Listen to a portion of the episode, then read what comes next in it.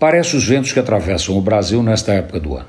Passa em cima dos salários e dos bicos com a sem cerimônia de quem sabe que está fora de controle e que ninguém irá controlá-la. Como as tempestades de verão, destrói o valor do dinheiro e o poder de compra do cidadão.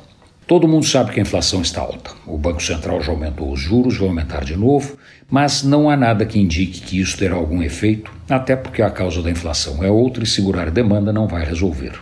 A demanda já está reprimida. Os especialistas falam que este ano a vaca já foi para o brejo, que não tem muito para ser feito, exceto focar no ano que vem e aí sim tentar laçar a bicha e ver se conseguem trazê-la para o centro da meta.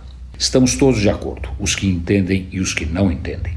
É fato indiscutível que a inflação está correndo solta. A divergência não é da certeza do fato, mas do tamanho do buraco.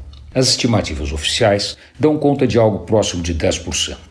Não sei quais os parâmetros utilizados para chegar nessa conta, mas com certeza não é a que está nos supermercados.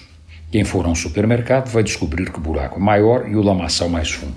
Qualquer comprinha de nada chega perto dos 100 reais. Um quilo de carne está perto dos 100 reais.